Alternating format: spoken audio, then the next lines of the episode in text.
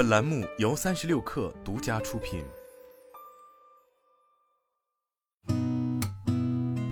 八点一刻，听互联网圈的新鲜事儿。今天是二零二三年七月二十七号，星期四，早上好，我是金盛。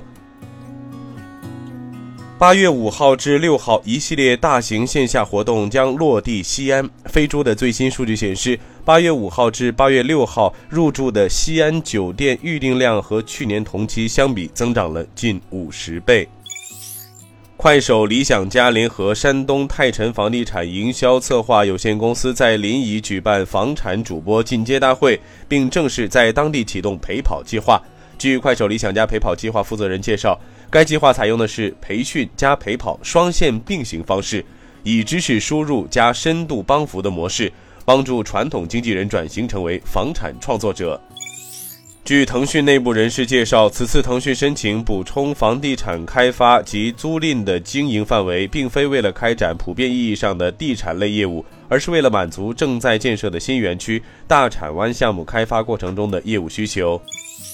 路透社旗下 IFR 援引知情人士报道，长城汽车投资的自动驾驶公司豪墨智行正考虑明年在香港上市，融资多达四亿美元。该公司正在与潜在的财务顾问就计划中的 IPO 进行谈判。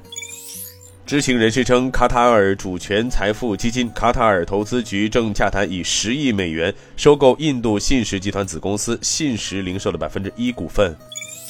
尽管李来的糖尿病药物 Mounjaro 尚未获得正式批准用于减肥，但市场对该药物的需求依然旺盛。就在上个月，美国监管机构表示，由于需求增加，三种大剂量的 Mounjaro 在整个七月份都出现了间歇性缺货。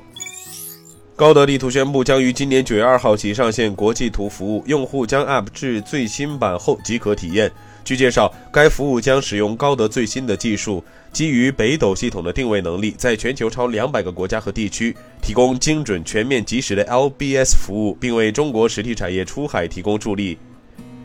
今天咱们先聊到这儿，我是金盛八点一刻，咱们明天见。